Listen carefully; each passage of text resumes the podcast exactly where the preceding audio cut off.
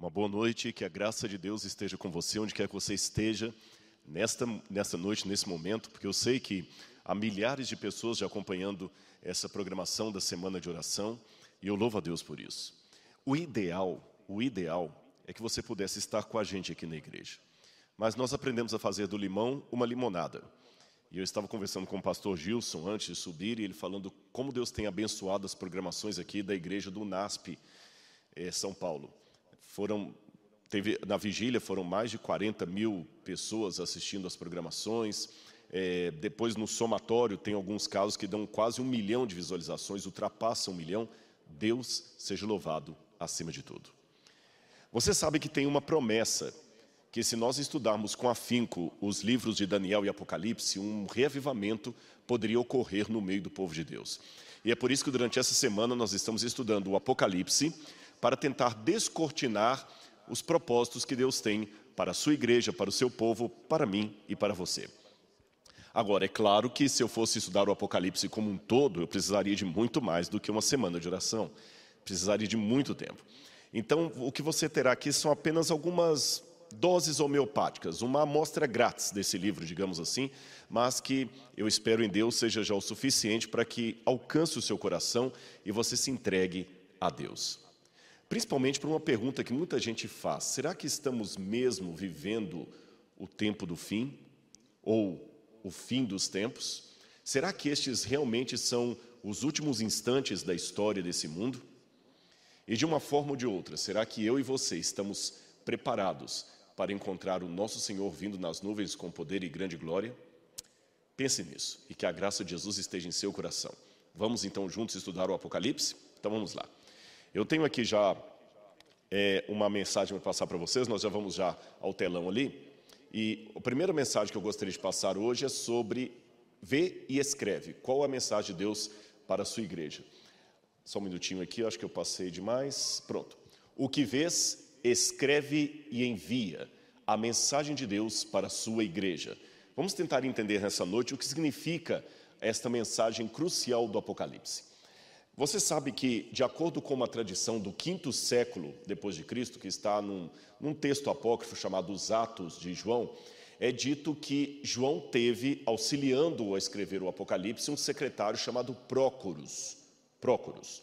A Bíblia não diz isto, mas é possível, porque naquele tempo era comum as pessoas terem um secretário que lhes auxiliava na escritura da Bíblia Sagrada. Isso não altera em nada o procedimento de inspiração e revelação da palavra de Deus. Se você olhar bem na sua Bíblia, por exemplo, a carta de Paulo aos, aos Romanos foi escrita por Tércio. A gente fala que a carta aos Romanos é de Paulo, porém o escritor era Tércio. Ou seja, nos tempos bíblicos era comum você ter alguém como autor e outro como o redator.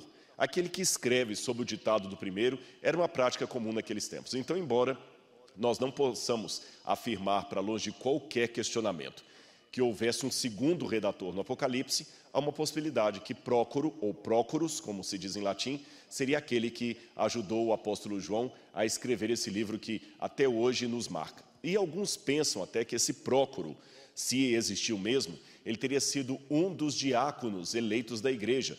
Você pode ler comigo na sua Bíblia em Atos capítulo 6, Atos capítulo 6, versículo 5.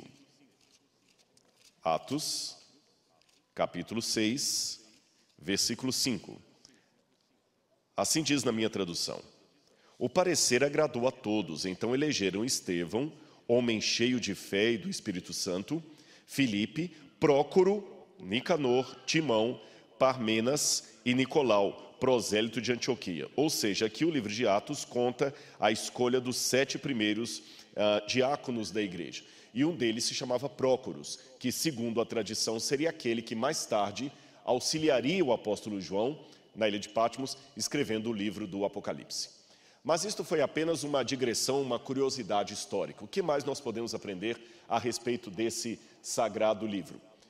Você vai ver aí na sua casa agora uma página de um manuscrito grego do Apocalipse, o Codex Vaticano, datado do quarto século de nossa era, um dos mais importantes e antigos livros, uh, cópias do Apocalipse. E aqui, você está vendo em casa aí, em, na primeira linha escrito de vermelho, você tem a palavra Apocalipse, Ioano, Ioanim, que seria João, o nome dele está abreviado, Teólogos, Apocalipse, dado por João, o teólogo. A segunda coisa que nos chama atenção é que na primeira linha você tem Apocalipse tu Iesu Cristo. Mas interessante que o nome Apocalipse de Jesus Cristo, o nome Jesus está abreviado. Mesmo que você não saiba ler grego, pela marca em vermelho você consegue perceber que o nome de Jesus, além de estar abreviado, tem dois traços em cima. Abaixo eu assinalei de novo de vermelho a repetição do nome Jesus e você vê que ele é o único que tem uma, um, tra, um traçado em cima, um travessão em cima. E lá também na segunda coluna você tem o nome de Jesus com um travessão em cima. O que significa isso? Pois bem, esta prática de escrever o nome de Jesus de maneira abreviada, com um travessão em cima, é chamada de nómina sacra. O que é nómina sacra ou nomes sagrados? Os primeiros cristãos e os primeiros copistas, redatores tanto do Novo Testamento como aqueles que copiaram, fizeram as primeiras cópias manuscritas da Bíblia, tinham uma reverência tão grande pelo nome de Deus que eles não escreviam por extenso o nome de alguém que fosse divino. Esta tradição eles já tinham desde os judeus. O judeu tinha uma reverência tão grande com o nome de Deus, aliás, até hoje.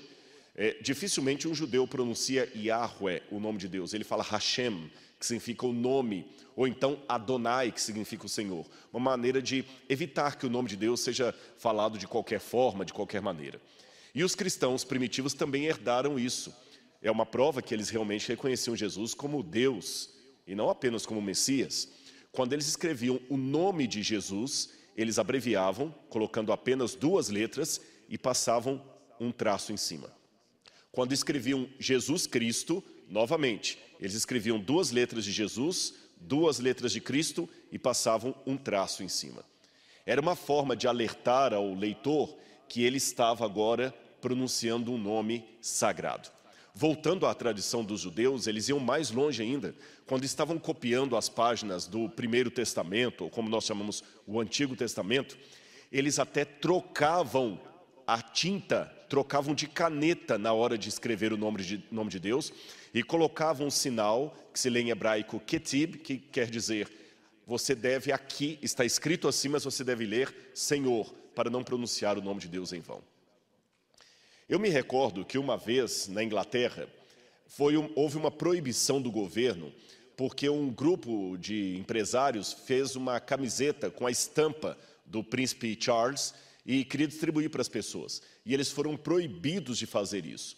A razão da proibição é porque os dignatários da corte real tinham medo de que o rosto do príncipe pudesse de repente estar no corpo de um bêbado, de alguém caído na sarjeta, usando drogas. Então, para não desonrar o, a imagem do príncipe, preferiram não permitir que ninguém fizesse a longa escala camisetas com o rosto do príncipe.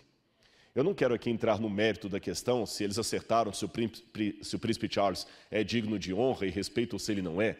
O ponto que eu quero colocar é que vejam como os britânicos tiveram uma, um respeito para com o príncipe deles, que muitas vezes nós não temos para com aquele que, além de ser o nosso Senhor e o nosso Deus, morreu na cruz do Calvário por nós. Eu não acho que é pecado nós citarmos o nome de Deus numa situação, por exemplo, não, se Deus quiser eu vou lá. Graças a Deus eu cheguei. Eu não vejo nenhum problema nisso desde que eu lembre que estou falando de Deus e não posso fazer piadinhas, gracejos com o nome divino, com falta de reverência para com Deus. A segunda coisa que eu quero chamar a atenção nessa frase que dá título ao Apocalipse é que, se você olhar bem no, no, no manuscrito que eu mostrei, em início, na primeira linha, eles escreveram de vermelho Apocalipse de João, o teólogo, mas logo em seguida, quando fala Apocalipse, ele designa que, na verdade, pertence a Jesus Cristo. E o que significa isso? Deixe-me dizer para você que o grego bíblico, ele às vezes é escrito de uma forma que você pode ler de duas ou três maneiras. É como se eu falasse assim: tem pena de quem tem pena. Percebe? Você pode ler de duas formas isso aí. Ou é, matar o rei não é pecado. Dependendo da ênfase, matar o rei é pecado. O grego do Novo Testamento tem algumas frases que permitem mais de uma leitura ao mesmo tempo. E é o caso dessa primeira frase do Apocalipse. Apocalipse de Jesus Cristo. Olha as formas gramaticais que eu posso ler isso em grego. Apocalipse ou revelação das coisas que pertencem a Jesus Cristo.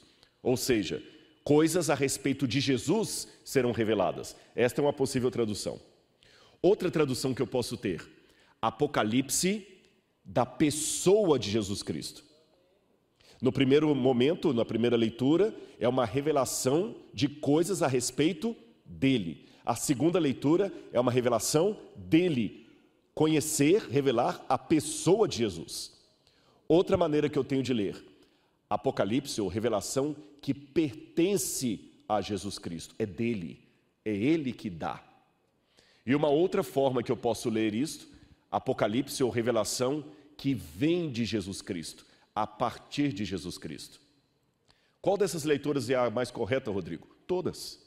O Apocalipse é uma revelação sobre Jesus, da pessoa de Jesus, que pertence a Jesus e que parte de Jesus. E o que significa a palavra Apocalipse? Bom, se você estiver pronto, eu vou dar uma aula de grego para você de 30 segundos. É fácil de aprender. Eu já falei isso em alguns vídeos da internet e talvez você já até ouviu essa explicação que eu dou do Apocalipse. Mas vamos lá. Apocalipse é a junção de duas palavras grega, gregas, apó e calipto.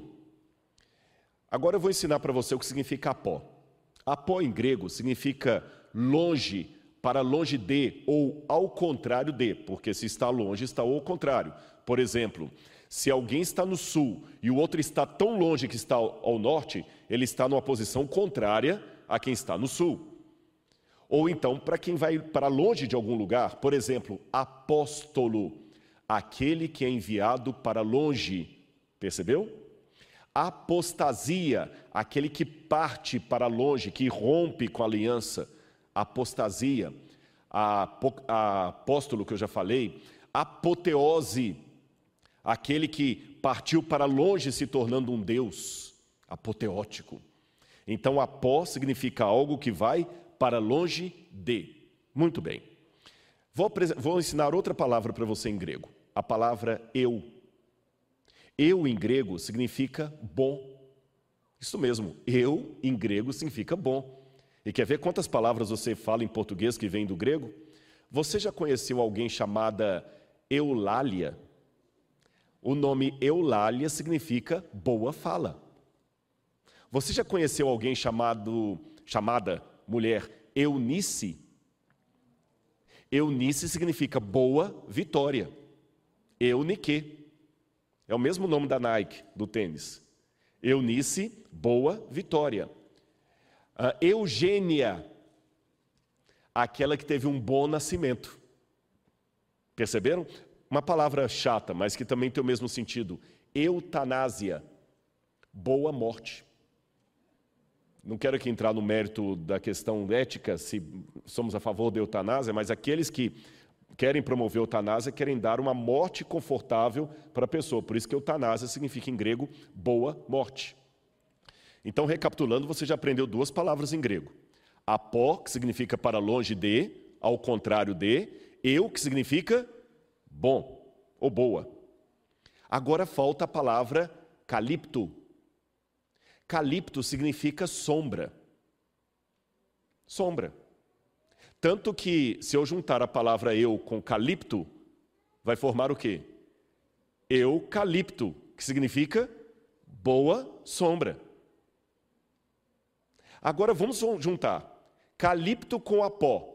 Se calipto é sombra e apó é para longe de, então apocalipto é algo que está para longe da sombra, ao contrário da sombra. O que está longe da sombra está às claras, revelado. Por isso que em latim eles traduziram Apocalipse por revelação, tirar o véu, descobrir, mostrar. Agora que você já sabe o sentido grego da palavra Apocalipse, para longe da sombra, você entende a frase Apocalipse de Jesus Cristo. Eu quero mostrar para você de novo o manuscrito. Olha aí na sua tela. Você tem lá, olha, Apocalipse de João, o teólogo, que está escrito em vermelho, e logo depois você tem Apocalipse, revelação de Jesus Cristo, e Jesus Cristo, que está abreviado como Nômina Sacra. Que mais nós podemos aprender de tudo isso? Olha outros exemplos de Nômina Sacra que nós encontramos em outros documentos cristãos. Ali em cima você tem o nome Jesus, em Nômina Sacra. Aqui você tem também o nome Deus, você nota que Deus, é, na terceira linha, são duas letras ali, está coberto de cor cinza. O nome Deus aparece também abreviado. Aqui também Deus, Deus, só que escrito na forma. É, é, no, aqui está na forma nominativa, o outro está na forma dativa. Ali você tem é, o papiro oxirrintus, que é uma cópia de uma tradução grega da Septuaginta, e onde eu marquei ali com a seta vermelha você tem justamente o nome de Deus escrito com letras em palio hebraico. Tal era a reverência que se tinha pelo nome sagrado de Deus. Agora eu quero chamar a sua atenção para uma leitura do Apocalipse. Depois que lê a, a introdução, o título, você tem uma coisa aqui interessante, que eu vou ler como está na minha tradução, e mais uma vez o convite. Se você está na sua casa, pegue a Bíblia correndo, leia você verá que alguns versos eu coloco é, no, no, ali no, no PowerPoint, escrito, para que você possa acompanhar. Outros, a propósito, eu não coloco ali, para que você acostume a pegar a sua Bíblia, folhear, ou se quiser usar até um aplicativo de um smartphone, alguma coisa assim, você encontrar ali. Apocalipse capítulo 1, versículo 3. Olha que interessante. Em algumas Bíblias, esse texto aparece assim: Bem-aventurado aquele que lê e aqueles que ouvem as palavras da profecia e guardam as coisas nelas escritas, pois o tempo está próximo. Noutras traduções diz assim: Bem-aventurados aqueles que leem e aqueles que ouvem as palavras da profecia. Eu não sei se a tradução da Bíblia que você tem em sua casa traz os dois no plural ou no plural, outro no singular. Mas eu quero dizer para você que o correto, de acordo com o original grego, é Bem-aventurado aquele, singular, um que lê, e aqueles, plural, que ouvem. Não é aqueles que leem e aqueles que ouvem. Outras palavras, o convite que eu faço hoje aqui na igreja, ou através da internet, pegue a sua Bíblia, leia, não era um convite apropriado para aquela época, porque a maioria das pessoas não teriam um exemplar da Bíblia consigo. Olha de novo aí na tela a foto de uma imagem da igreja cristã primitiva. Olha lá, havia um que lia e os outros que ouviam. E sabe por quê? Era caríssima a produção de um manuscrito naquele tempo. Eu vou dar alguns preços para você.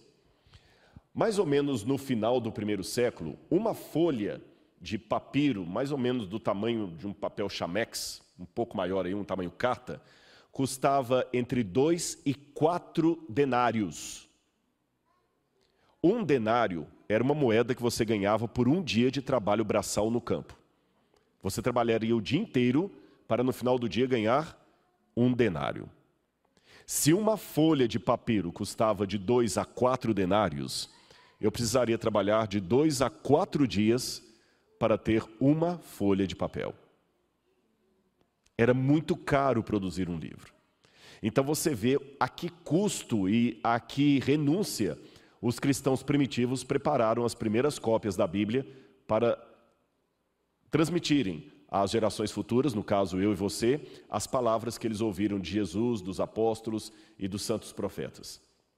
Em outras palavras, talvez o nosso pecado é que nós temos muito e por isso não damos valor. O Apocalipse, então, ele era produzido e uma cópia ia ficar rodando de igreja por igreja e as pessoas corriam para ali para poder ouvir o que, que o livro tinha.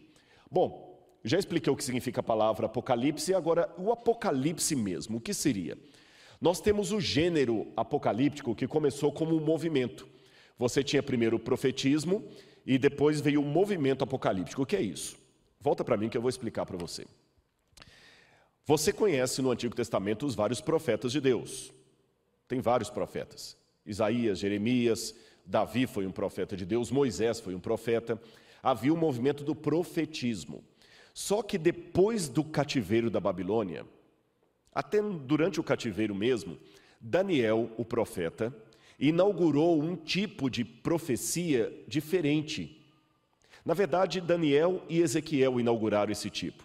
A profecia apocalíptica, ela tinha uma forma literária diferente da profecia comum. Eu vou explicar para você. Normalmente, a profecia clássica era de um profeta que recebia de Deus uma revelação sobre algo que estava acontecendo nos seus dias. Então, o profeta era orientado por Deus a denunciar um pecado do rei que estava acontecendo naquele tempo. Outra questão: a profecia clássica geralmente começa com assim diz o Senhor e anuncia ao povo uma tragédia iminente. Já a profecia apocalíptica, ela é um pouco diferente. Ela geralmente alude a coisas da época do profeta, mas em sua maior parte a acontecimentos muito futuros para um tempo posterior à época do profeta. E ao, diferente da profecia clássica, que começa com a frase assim diz o Senhor, a profecia apocalíptica sempre começa com vi e ouvi. A profecia clássica é direta.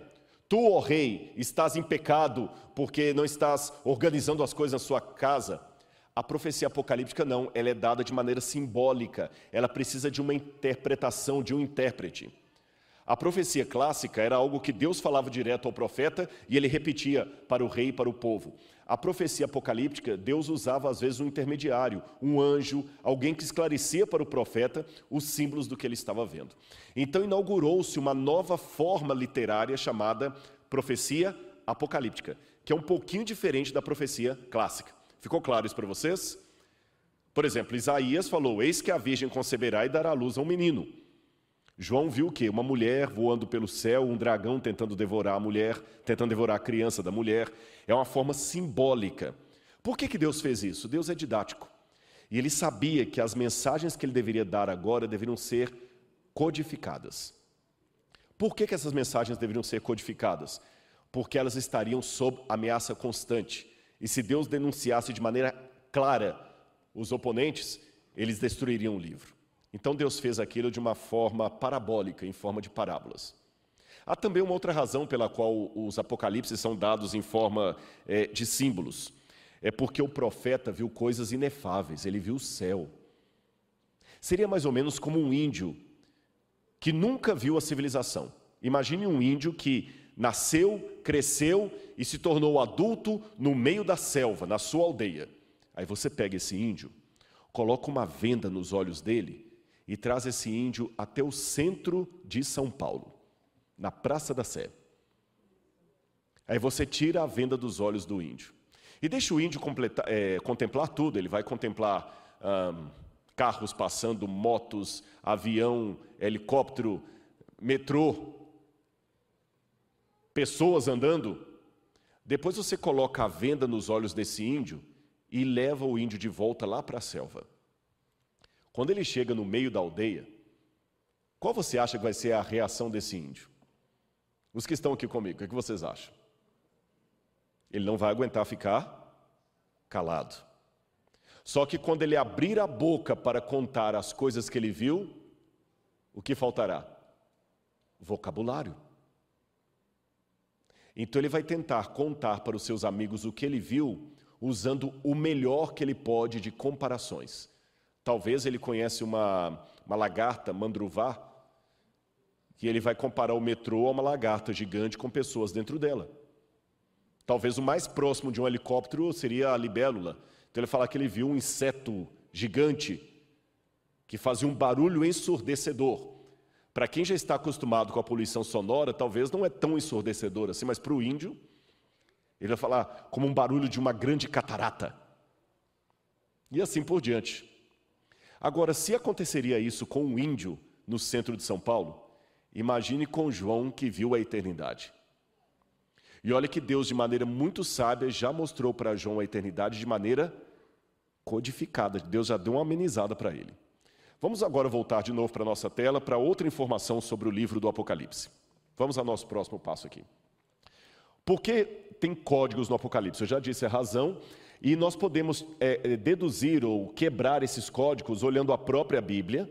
O que, que a Bíblia diz daqueles símbolos, a cultura da época ou o próprio livro. Exemplo: a Bíblia, em diversas instâncias, sempre compara o povo de Deus a uma mulher, uma mulher fiel, um povo fiel. Uma mulher adúltera, um povo apostatado. A cultura da época também me ajuda, porque há muitas expressões idiomáticas, gírias, que João usa daquela própria época. E, por fim, o próprio livro do Apocalipse. João fala, por exemplo, as águas que viste, onde a mulher está assentada, são povos, nações e línguas. E assim a gente pode entender melhor o Apocalipse. E, por fim, nós temos várias maneiras de ler o Apocalipse. Vamos colocar na tela para você acompanhar em casa. Você tem a escola preterista, que acha que o Apocalipse cumpriu todo no passado e que não tem nada a ver conosco hoje, com nós hoje, melhor dizendo. Você tem a linha historicista, que é a que eu prefiro, que entende que o Apocalipse vai se cumprindo ao longo da história do cristianismo. Você tem a escola alegórica, que acha que não tem nenhum cumprimento exato, mas nós podemos apenas ficar vendo símbolos ali. Você tem a escola idealista, que acha que João estava falando apenas de uma forma filosófica sobre a, as realidades da vida. E você tem o futurismo, que coloca o Apocalipse todo no futuro. Por que, que eu não, não aprecio muito a escola preterista? Porque a Bíblia fala que Deus deu o Apocalipse para Jesus para, através do seu anjo, mostrar aos seus servos as coisas que em breve deveriam começar a acontecer. Então não poderiam ser só para o tempo de João. Além disso, muitas coisas que o Apocalipse fala não aconteceram no tempo de João. Também não posso dizer que é exclusivamente futurista, porque eu vejo coisas acontecendo ao longo da história. Então hoje nós vamos entender um pouquinho uma dessas profecias do Apocalipse que fala sobre a igreja de Deus. Olha aqui essa imagem do templo de Jerusalém. Se você tiver esse templo em mente, você vai conseguir entender um pouco do cenário que João vê. João é elevado ao céu e o mesmo templo que ele via na terra, ele vê de maneira muito superior no céu. Ele vê o altar de Deus, ele vê um, um só que é interessante, tudo maior. Ao invés dele ver uma bacia de bronze com água, como havia no templo de Jerusalém, ele vê um mar de vidro. Quando ele entra dentro do santuário de Deus, ao invés dele ver um candelabro de sete pontas, que seria a menorá, ele vê sete chamas, que são o Espírito de Deus. Ao invés de ver, ao invés de ver querubins de ouro fundido em cima da arca da aliança, ele vê criaturas viventes em torno do trono de Deus. Ou seja, tudo que aqui na terra nós vemos em miniatura, João viu de maneira exponencial no céu. E agora eu vou mostrar para você um vídeo que mostra essa primeira imagem de João entrando no santuário de Deus. Mas antes de mostrar o vídeo, para ficar bem didático, vamos voltar de novo ao slide anterior. Preste atenção. Aí na sua casa você vai poder ver. Coloque na tela, por favor. Do lado de fora do templo você tem o altar. Nós vamos falar do altar Ontem nós fizemos menção dele. Se você não assistiu à palestra de ontem da vigília, vá ao canal da igreja do NASP, que nós temos essa palestra, nós mostramos uma miniatura do santuário. Você tem o santuário dividido em lugar santo e santíssimo, e João é convidado a entrar dentro do santuário de Deus, onde ele vê a própria figura de Jesus. Agora vamos ao vídeo que tem uma ilustração do que, que foi que João viu logo no início.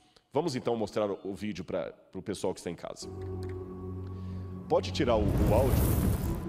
Vamos ver se o vídeo aqui ele não está rodando. Ó, agora sim. O que nós vamos ver hoje é o início dessa visão de João. João é convidado Jesus, por Jesus a anotar as coisas que ele viu e enviar para as sete igrejas da Ásia. Ontem eu havia mostrado para você que as sete igrejas da Ásia Menor são sete das principais igrejas, não as únicas, que havia ali perto da Ásia, e uma delas era a cidade de Éfeso, onde João era pastor. E as outras eram como se fossem cidades satélites dali. E João começa a escrever sete cartas e enviar para sete igrejas. Agora está na hora de saber o que significam estas sete cartas. Bom, a escola alegórica coloca qualquer símbolo que você quiser no Apocalipse. E eu fico preocupado também de pegar o Apocalipse e começar a ver qualquer coisa ali. Sabe, deixe-me colocar uma regra hermenêutica para você. O Apocalipse não pode ser música de amor quando você está na fossa, qualquer uma conta a sua história. Ele tem um símbolo, mas tem algo objetivo ali. Eu não posso simplesmente agora achar que a besta do Apocalipse é a ONU, que a besta do Apocalipse é um computador, que a besta do Apocalipse é o governo é, Macron, que a besta do Apocalipse é, é Maduro, que a besta do Apocalipse é. Eu não posso ficar agora colocando quem eu bem quiser ali, é Hitler. Não, se for assim, qualquer coisa encaixa ali. Eu tenho que entender a cultura da época para ter uma pista de qual o significado daqueles símbolos que João apresenta. E aqui, voltou aqui um pouquinho, só um minutinho, vou colocar no ponto aqui o slide. Isto. A primeira coisa que nós notamos é que havia naquela época de João, isso é de um livro que eu tirei de história do antigo, do antigo Império Romano, que havia documentos que eram emitidos em nome do imperador e eram mandados de modo público. Agora, o que chama atenção é que as cartas do imperador eram dadas na primeira pessoa, como se fossem cartas pessoais, mas elas eram colocadas em público para que todos lessem. Então, embora fosse escrita, eu aconselho a você, era para todo o império acompanhar aquilo. Então, Jesus usa a mesma estratégia. Por que Jesus faz isso? Porque os primeiros leitores de João estavam acostumados com isso. Então, por isso que as primeiras cartas do Apocalipse são dadas aparentemente para uma igreja, mas são para toda a Ásia, e não para aquela igreja específica. Eu vou explicar para você como é que era no tempo de Roma. Vamos supor que o imperador Diocleciano quisesse mandar uma carta para a cidade de Cartago. Mas ele não falaria apenas dos problemas de Cartago, mas de toda a região. Então ele escreveria assim: Ó Cartago, você está, é, não está cuidando bem da água que Roma provê para você. Cuide da água. Mas embora aquela carta fosse dada para aquela igreja, para aquela cidade, Todas as províncias recebiam uma cópia da carta do imperador e liam e aplicavam para sua própria realidade os conselhos que ele deu destinado a uma única cidade. Percebeu isso? Outra coisa que nós podemos aprender. De acordo com outros registros do passado, os apocalipses tinham o costume, desde a época persa, de transformar a história do povo de Deus em capítulos e simbolizar esse capítulo por elementos como cartas, sonhos, animais ou até eras. Olha aí no quadro. Nós temos aqui o manuscrito de dois apocalipses judeus que não eram inspirados, mas tinham o mesmo tipo, o mesmo estilo do Apocalipse. E nós vemos que alguns deles marcam a história do povo de Deus é, em forma de etapas, como aliás os seculares também faziam. Por exemplo, Virgílio e Ovídio, que eram historiadores romanos, eles falam de Augusto trazendo a era de ouro, antecedida pela era de ferro, de prata e de bronze. Os apocalipses judaicos também falam de uma periodização simbólica da história. Por exemplo, o livro de Enoque, que você tem a cópia do manuscrito aí na sua foto, ele fala da história do povo de Deus simbolizada por diferentes animais. E também fala de personagens simbolizando cada um uma parte da história do povo de Deus. O Apocalipse das Semanas, por exemplo, é um breve relato da história da humanidade em uma série de semanas, cada semana representando um capítulo da história da humanidade. Perceberam? Se era assim, eu tenho que ler essas sete cartas como sendo ao mesmo tempo conselhos que João deu para as igrejas da Ásia e capítulos da história do povo de Deus. A diferença é em que, enquanto os autores romanos pegavam a história passada e a dividiam em etapas, o Apocalipse faz isso com a história futura. Porque Deus conhece o futuro. Então ele separa a história da igreja cristã em sete períodos, representados por sete cartas que João envia às sete igrejas da Ásia Menor. Quando você estudou no ensino médio, você se lembra das aulas de história? Falava-se de idade antiga, depois falava-se de idade média, idade moderna e idade contemporânea. É uma forma que os historiadores usaram de dividir a história da humanidade. Deus fez do mesmo modo. E por que Deus fez assim, Rodrigo? Porque Deus é didático. E se essa é a melhor maneira das pessoas compreenderem, por que Deus faria diferente? Por que, que Deus vai complicar se Ele pode facilitar ou simplificar a mensagem dele? Então, se os próprios historiadores, desde a antiguidade clássica, acharam didático é, desenvolver a história em capítulos, em subdivisões, Deus achou por bem fazer assim também, só que de uma forma profética. Deus não está dividindo a história que foi, mas a história que haveria de começar depois de João. E aqui nós temos as sete igrejas: Éfeso, Esmirna, Pérgamo, Sardes, Filadélfia e Laodiceia. Eu não terei tempo de falar de cada um dos capítulos da história da igreja, mas eu posso resumir numa temática muito interessante. Observe aí na sua casa que eu coloquei um versículo de cada uma das cartas. E todos eles acentuam qual é o tema principal: a volta de Jesus. Veja, a igreja de Éfeso há o seguinte, a seguinte advertência: arrepende-te, senão venho a ti. Apocalipse 2, verso 5. A igreja de Esmirna ele diz: ser fiel até a morte, e dar-te-ei a coroa da vida. Apocalipse 2, verso 10. A igreja de Pérgamo ele diz: portanto, arrepende-te, senão venho a ti sem demora.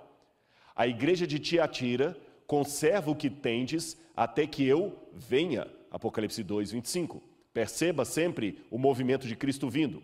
A igreja de Sardes, se não vigiares, virei como ladrão, e não conhecereis de modo algum em que hora virei contra ti. Apocalipse 3, verso 3. Filadélfia, venho sem demora. Apocalipse 3, verso 11. Mas quando vamos a Laodiceia, a última etapa, o último capítulo da história da igreja, não diz eis que venho, diz Eis que estou à porta e bato. O que significa isso? Eis que venho, eis que virei, estou à porta e bato. O que significa? Cheguei. Se eu tivesse vindo para cá e o pastor manda uma mensagem, Rodrigo, você já está vindo? Pastor, eu já passei de tal lugar. Já passei de tal lugar. Já passei de tal lugar. Já entrei na estrada de Tapecerica. Já passei diante da igreja da, da alvorada. Alvorada, né? Pastor, estacionei. Não estou mais vindo. Cheguei. E a igreja de Laodiceia, meus amigos, representa justamente o último período da história do cristianismo. E eu tenho uma notícia boa e uma notícia ruim para dar para você. Essa própria frase, eis que estou à porta e bato, ela tem algo bom. Se Jesus está batendo a porta, é porque ele está ali. Mas tem algo ruim. Ele ainda está do lado de fora. Mas a promessa que ele faz para a igreja é muito significativa. Vamos lê-la completa na Bíblia? Apocalipse, capítulo 3. Apocalipse, capítulo 3, versículo 20. Eis que estou à porta e bato. Se alguém ouvir a minha voz e abrir a porta, entrarei em sua casa, cearei com ele e ele comigo. Preste atenção na imagem que você vai ver agora aí na sua casa. Este é um típico quadro, um típico, típico cenário de uma refeição nos tempos de Cristo. Aqui está ilustrando quando Jesus foi à casa uh, de Simão e a mulher pecadora veio até onde Jesus. Não, perdão, confundi aqui. Jesus está na casa de Lázaro, Marta e Maria. E Maria está bem ali, aos pés de Jesus. Marta está uma daquelas em pé ali, Lázaro está ali do lado com a roupa vermelha e todas as pessoas em redor. Esse tipo de refeição é bem diferente do que nós vemos aqui no Ocidente. Perceba que as pessoas estão todas reclinadas sobre um tipo de plataforma chamada triclinium.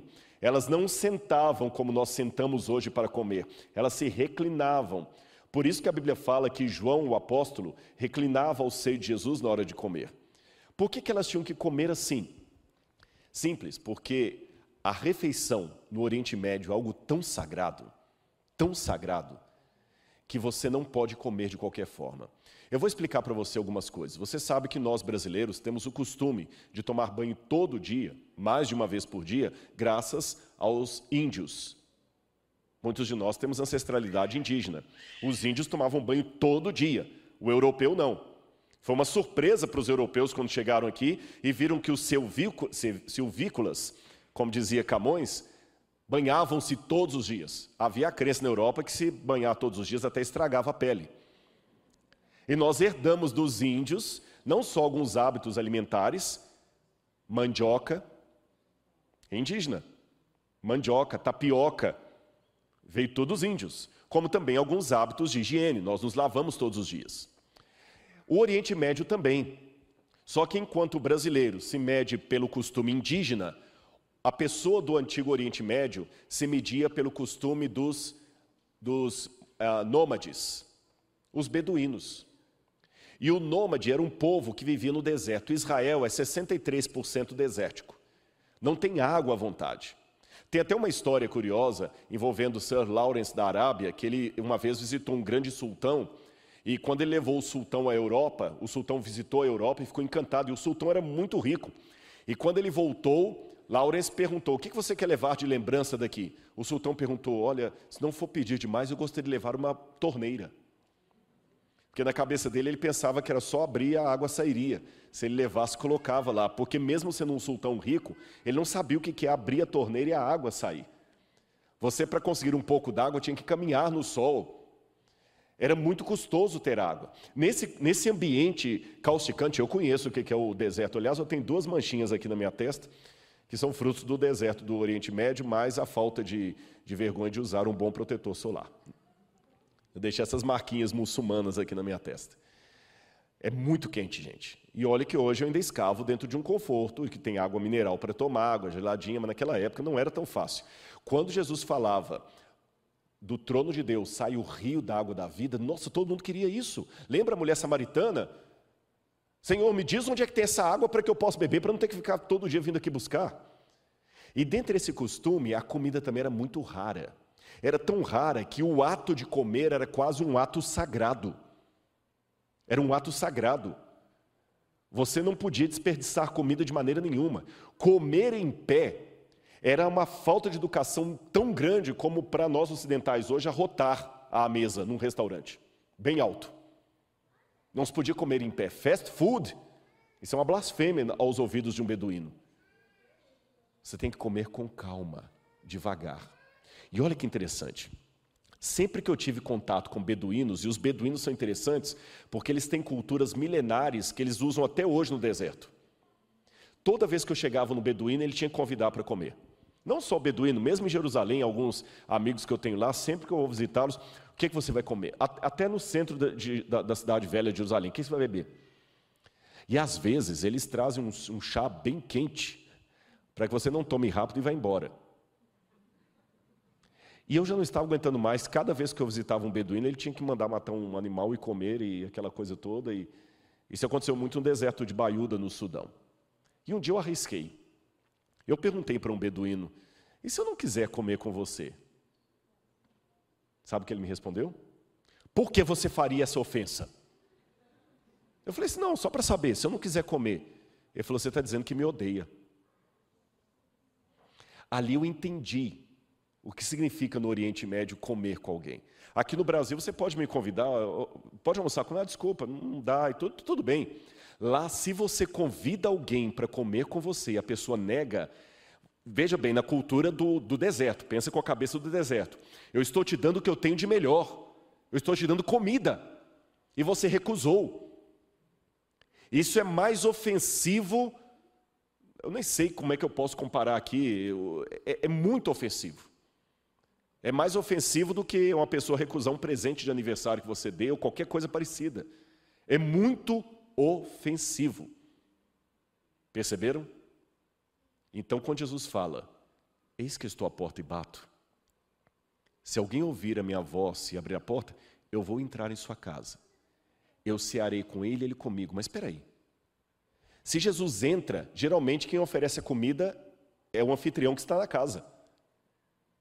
Então Jesus não é o que dá a comida? Aqui que vem a humildade de Cristo. Ele aceita a oferta que eu dou para ele. Ele não me rejeita.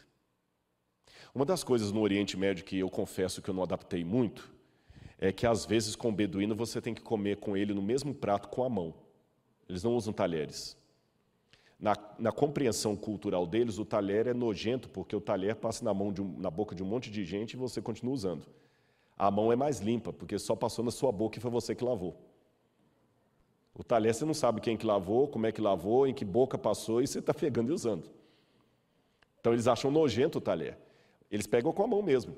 Mas ele trazia, sentado ao chão, aquela panela com a comida e eu comendo com a mão ali junto com ele. O que para mim, por ser ocidental, era um exercício meio difícil, para eles era a melhor maneira que ele tinha de me tratar como irmão, me colocar, me chamar para comer e comer no mesmo prato que eu. Lembra Judas Iscariotes que Jesus falou: "Aquele que põe comigo a mão no prato me há de trair"?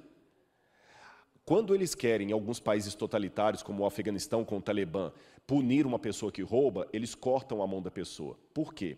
A mão direita é para tocar na comida, a mão esquerda é para higiene pessoal. Então, se ele corta a sua mão direita, você vai ter que tocar na comida com a mão. Ninguém vai querer comer junto com você, você está constantemente excluído. Eu estou contando tudo isso para vocês verem como é que a fala, eis que estou à porta e bato, eu cearei com ele, ele comigo, tem um significado muito mais amplo do que simplesmente, vamos amanhã comer uma pizza? É muito banal isso. Ele chegou a Laodiceia e ele convida para entrar. Agora, uma coisa que me chama atenção, e você vai ver uma frase que eu coloco aí de um teólogo já falecido, o Dr. Lloyd Jones. Será que a história das sete igrejas é uma história para comemorar? Eu vou ler com você. Talvez não, não exista nada que tenha denegrido tanto a glória de Deus como a história do povo na igreja. Por isso, vou tratar desse assunto sobre aprender da história. O famoso dito de Hegel faz nos lembrar o que aprendemos da história é que não aprendemos nada da história. Ora, no que se refere ao mundo secular, essa é uma verdade plena e indubitável. A história da raça humana mostra isso claramente. A humanidade, em sua loucura e estupidez, sempre repete os mesmos erros. Não aprende e se nega a aprender. Mas não aceito isto como sendo próprio do cristão. Meu ponto de vista é que o cristão deve aprender da história, que, por ser cristão, é seu dever fazer isto e deve animar-se a fazê-lo. Dr. David Martin Lloyd Jones. Deixe-me dizer para você uma coisa. Eu não terei tempo aqui para historiar todas as sete igrejas, mas eu vou dar uma pista para você. Se você ler na sua casa a carta à Laodiceia, que é o último período da história do cristianismo, o período em que nós vivemos, você vai ver que é dantesco. Não tem elogio nenhum. Só dissabor, só decepção. Uma igreja que diz eu sou rica e abastada, mas é pobre. Uma igreja que diz que não precisa de nada, que tem tudo e é miserável, é cega, é nua. Uma igreja orgulhosa, mas que já não tem mais o espírito. Uma igreja que, talvez diferente de Pedro e João, que diante do templo diziam: Não tenho prata nem ouro. Hoje pode dizer que tem prata e ouro, porque há grandes templos, grandes catedrais, grandes igrejas. Mas de repente ela já não tem mais o poder de dizer: em nome de Jesus, levanta e anda. Isso é muito sério. E eu sei que hoje a igreja está tão desacreditada que há teólogos que dizem até que Jesus não sonhou com a igreja nem fundou a igreja, ele sonhou com o reino. E quando acordou, encontrou a igreja. Que a igreja seria a decepção dos sonhos de Cristo. Num primeiro momento, quando nós olhamos o Apocalipse, parece realmente que a história não vai terminar bem. E João terminou essa parte das sete igrejas certamente preocupado. Olha aí a imagem que eu quero mostrar para você. João concluiu as cartas bastante preocupado. Será que Jesus realmente planejou a igreja? Qual seria o futuro da igreja? Será que nós iríamos perder a batalha? Seremos distintos? Quando João escreveu isso, lembra que eu mencionei já no sermão anterior, no sermão de ontem, que a igreja de Éfeso que João deixou estava cheia de problemas, movimentos dissidentes, disputa entre os irmãos, perda de fé na volta de Jesus, porque ele não estava voltando. E ele olhava o templo de Diana tão bem montado lá, tão lindo, tão maravilhoso, tão estruturado. Não havia praticamente apostasia das religiões pagãs, mas do cristianismo tantos pulavam fora. E atravessando os séculos, dois mil anos depois, eu confesso que às vezes eu me faço as mesmas perguntas de João. Será que a igreja vai triunfar, Senhor? Amanhã nós vamos estudar sobre o livro selado na mão de Cristo. E é a visão do trono de Deus e do livro selado que vai responder a esta pergunta: qual será o futuro da igreja? Será que nós vamos triunfar ou vamos fracassar? Mas para que você não fique totalmente no vácuo de respostas até amanhã, eu quero dar uma mensagem para você que fala: Eu acredito em Deus, Rodrigo, mas eu nem vou mais à igreja. Não acredito mais na igreja. Eu já fui vítima de fofoca lá, eu já tive problemas lá, não acredito mais na igreja, eu me decepcionei com a igreja. Eu respeito a sua dor. Só peço a você que também dê-me um voto de confiança ao dar o meu testemunho para você. Se você olhar no YouTube, tem um vídeo onde eu, o título foi Já pensei em largar a igreja. Alguém falou, é fácil para você defender a igreja, você está aí, é, é, é, é, respeitado por ela. Não, eu já tive muita decepção com a igreja, com irmãos da igreja. Já fui traído por muitos irmãos, mas também já fui muito amado. E Deus pediu para eu ajudar a cuidar da igreja dele. Por que, que eu vou voltar as costas à menina dos olhos de Deus? E mais, toda vez que eu, Rodrigo, olho para trás e lembro de alguma injustiça que eu sofri na igreja, eu automaticamente me condiciono a me perguntar se 90% dos adventistas do sétimo dia fossem Rodrigo Silva, a igreja estaria melhor, igual ou pior do que está hoje. E somente depois que eu puder responder honestamente a essa pergunta, eu darei vazão às minhas dores, aos meus questionamentos, aos meus dissabores com a igreja. Percebeu? E eu convido você a fazer a mesma pergunta. Você está desanimado com a igreja, não acredita mais nela, quer cair fora? Faça a pergunta que o Rodrigo faz sempre para si mesmo. Se 90% da igreja fosse você, ela estaria melhor? Estaria igual ou estaria pior? Qual é o futuro dessa igreja? Essa resposta nós daremos amanhã. Mas para fecharmos de maneira espiritual essa mensagem de hoje, que tal convidar o quarteto para cantar justamente o tema que perpassou as sete cartas, a volta de Jesus. Porque esta ainda é a nossa grande esperança. Era a esperança de João, a frase com a qual ele termina o livro: Ora vem, Senhor Jesus. E talvez é aquele sinal de que nós teremos uma boa notícia para dar para você na continuação desse estudo no culto de amanhã. Vamos então ouvir o quarteto nesse manhã e ansiar a volta de Jesus.